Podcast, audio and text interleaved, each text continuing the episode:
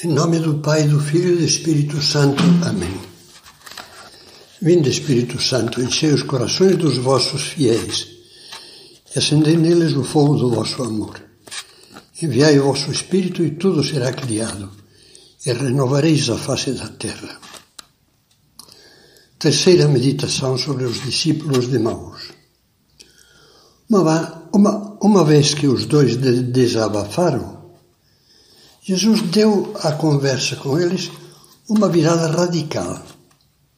Começou com uma sacudida e depois foi-lhes inflamando a alma com três luzes que mudavam todo o panorama.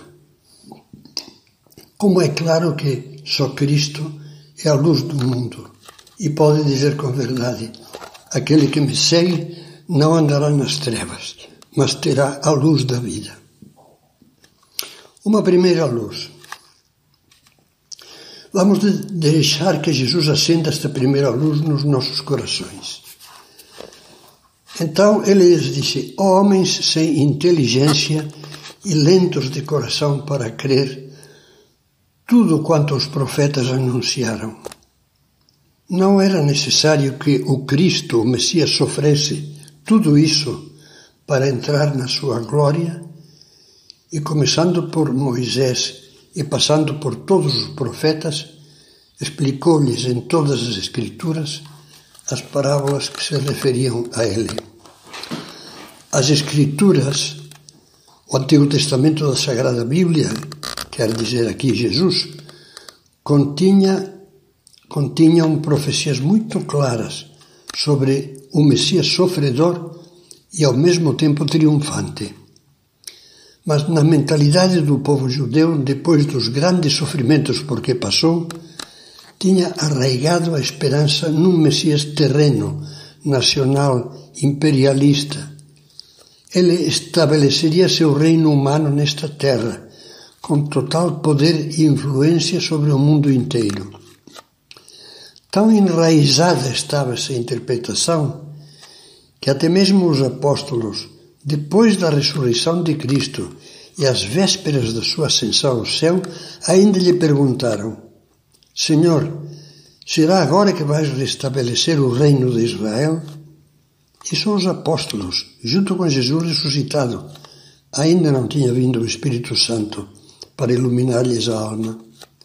Nosso Senhor teve que desconversar, dizendo-lhes: Não vos compete saber os tempos nem os momentos que o Pai fixou com sua autoridade mas ides receber uma força, a do Espírito Santo que descerá sobre vós, e sereis as minhas testemunhas até os confins do mundo. Tinham esquecido as referências claras, tão claras à paixão, que Deus fazia, por exemplo, através da profecia de Isaías. Não tinha aparência que agradasse. Era o mais desprezado e abandonado de todos homem do sofrimento, experimentado na dor. Eram, na verdade, os nossos sofrimentos que ele carregava. Eram as nossas dores que levava às costas. O castigo que teríamos que pagar caiu sobre ele. Com as suas chagas veio a cura para nós. E também a descrição de, dos detalhes da paixão feita pelo Espírito Santo no Salmo 22. Traspassaram minhas mãos e meus pés. Posso contar todos os meus ossos. Eles me olham, me observam, repartem entre si as minhas roupas, sobre a minha túnica lançam sortes. Jesus lembrou aos demãos estas e outras profecias do Antigo Testamento para ilustrar as palavras desconcertantes que lhes tinha dito. Não era necessário que o Cristo sofresse tudo isto para entrar na sua glória. Queria que eles entendessem, e nós também, que a sua livre entrega à morte por nós, Jesus dizia: Ninguém me tira a vida, eu a dou por mim mesmo. Foi, no seu sentido mais profundo, o amor divino sem limites que nos salva, o caminho que Deus, na sabedoria dos seus desígnios, que a nós custa entender, quis escolher para nos livrar do mal afogando, absorvendo em si, no seu amor até o extremo, como que queimando num vulcão de caridade. Jesus na cruz mostra, como dizia São João Paulo II, a potência redentora, salvadora do amor. Ficava claro, pois, que o reino de Cristo seria um reino espiritual, um reino eterno e universal, reino da verdade e da vida, reino da santidade e da graça, reino da justiça, do amor e da paz, como diz o prefácio da solenidade de Jesus Cristo, Rei do Universo. Por isso Jesus tinha respondido a Pilatos que o interrogava e perguntava: Então tu és o rei dos, jude dos judeus? Dizendo: O meu reino não é deste mundo, não é uma coisa terrena. Essa primeira luz traz duas mensagens importantes para nós. Primeira, faz-nos uma falta enorme conhecer a palavra de Deus e aprofundar nela, a Sagrada Bíblia e especialmente o Novo Testamento. Todos temos, diríamos, com muitas sombras e penumbras, os olhos vendados dos discípulos de Emaús. Sombras que nos impedem de compreender o sentido das coisas aos olhos de Deus e o caminho que deveríamos seguir. Jesus agora nos repete de novo: Eu sou a luz do mundo. Aquele que me segue não andará nas trevas. Decidamos-nos a dedicar diariamente, diariamente uns bons minutos à leitura e meditação da Escritura, especialmente dos Evangelhos. E habituemos-nos a ler também todos os dias obras sobre a vida e as virtudes cristãs que sejam fiéis à doutrina da Igreja.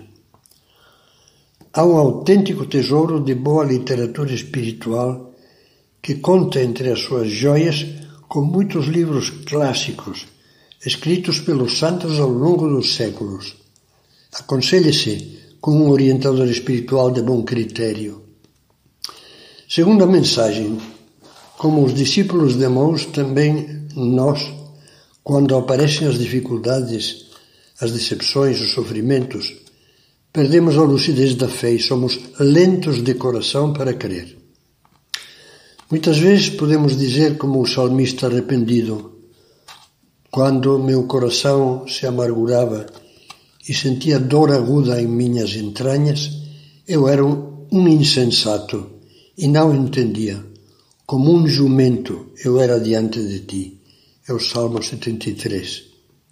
São Paulo, em meio a terríveis tribulações, manteve a fé e por isso escrevia cheio de esperança. Sabemos que tudo contribui para o bem daqueles que amam a Deus se Deus é por nós, quem será contra nós? Quem nos separará do amor de Cristo? Ele conhecia muito bem as Escrituras e nunca perdeu de vista o que Deus falou pela boca de Isaías. Acaso uma mulher esquece o seu filhinho ou o amor ao filho de suas entranhas? Mesmo que alguma se esqueça, eu de ti jamais me esquecerei, diz Deus. E acreditou também firmemente nestas outras palavras divinas. O meu pensamento não é o vosso pensamento.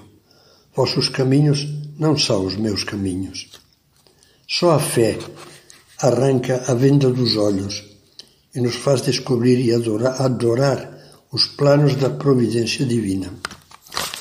Mesmo alongando um pouco esta meditação, vamos à segunda luz. A conversa no caminho ia se prolongando. Os de Emaús bebiam literalmente as palavras de Jesus. De maneira que, como narra São Lucas, quando chegaram perto do povoado para onde iam, Jesus fez de conta que continuava o caminho. Eles, porém, insistiram: Fica conosco, pois já é tarde e a noite vem chegando. Ele entrou para ficar com eles. Com que dor o cardeal Robert Sará, africano procedente de uma família da Guiné Ocidental, meditava nestas palavras dos dois discípulos de Emaús, ao constatar que são muitos os que, sobretudo no velho mundo, não estão deixando Jesus entrar nas suas casas e até o expulsam da sua vida. Cleófas, o companheiro, não só, e o companheiro não só deixaram que Jesus entrasse, como quase o forçaram. Diz o Evangelho: depois que se sentou à mesa com eles, tomou o pão, pronunciou a bênção, partiu e o deu a eles. Com assombro, eles perceberam que seu hóspede, que ainda não tinham identificado, repetia ao pé da letra as palavras e os gestos de Nosso Senhor quando na última ceia instituiu o sacramento da Eucaristia. E diz o Evangelho: neste momento seus olhos se abriram. É importante lembrar que no primeiro século cristão, o mistério da Eucaristia, a celebração da missa e da comunhão, se designava com o nome de fração do pão. Assim lemos nos Atos dos Apóstolos que os fiéis da primeira comunidade cristã de Jerusalém eram perseverantes em ouvir os ensinamentos dos apóstolos na comunhão fraterna, na fração do pão e nas orações. Tempo depois, no mesmo livro dos Atos dos Apóstolos, São Lucas conta que estava São Paulo na cidade de Troade, preparando-se para uma viagem cheia de perigos a Jerusalém. No primeiro dia da semana, domingo, Estávamos reunidos para a fração do pão. Paulo, que devia partir no dia seguinte, dirigiu a palavra aos fiéis e prolongou o discurso até meia-noite. Depois partiu o pão. O que você observa neste trecho do encontro dos dois discípulos de Maús com Cristo? Não vê o primeiro esboço de uma missa como assinalar explicitamente o catecismo da Igreja Católica no número 1347, primeiro Jesus lhes explicou pelo caminho as Escrituras, liturgia da palavra, dizemos hoje. Depois, em casa, fez a fração do pão, liturgia eucarística. E depois deu-lhes o pão consagrado, comunhão. Foi então que, diz o Evangelho, seus olhos se abriram e eles o reconheceram. Foi então que acendeu-se em seu coração a esperança, renasceu a esperança. Naquela mesma hora, quando São Lucas levantaram-se e voltaram para Jerusalém, onde encontraram reunidos os onze e os outros discípulos. Estes confirmaram: realmente o Senhor ressuscitou e apareceu a Simão. Então os dois contaram o que tinha acontecido no caminho e como o tinham reconhecido ao partir o pão. A grande mensagem desta segunda luz é a importância central da Eucaristia na vida cristã. Sem o alimento do pão da vida, a nossa alma definha. Nela esmorecem a fé e o amor.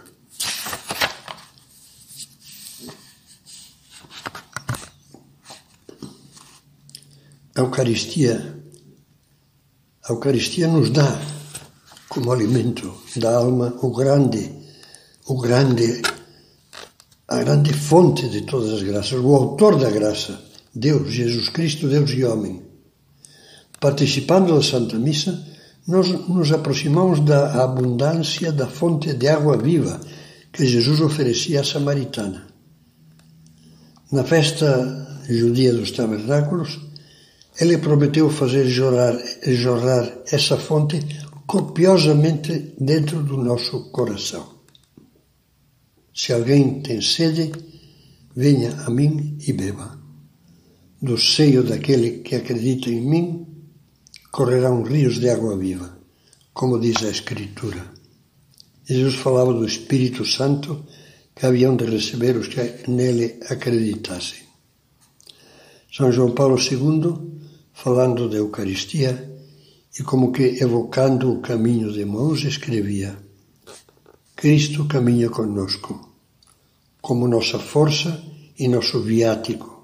Viático significa alimento para a via, para o caminho. Como nossa força e nosso viático, e torna-nos testemunhas de esperança para todos. Na próxima e última meditação desta série, veremos a terceira luz.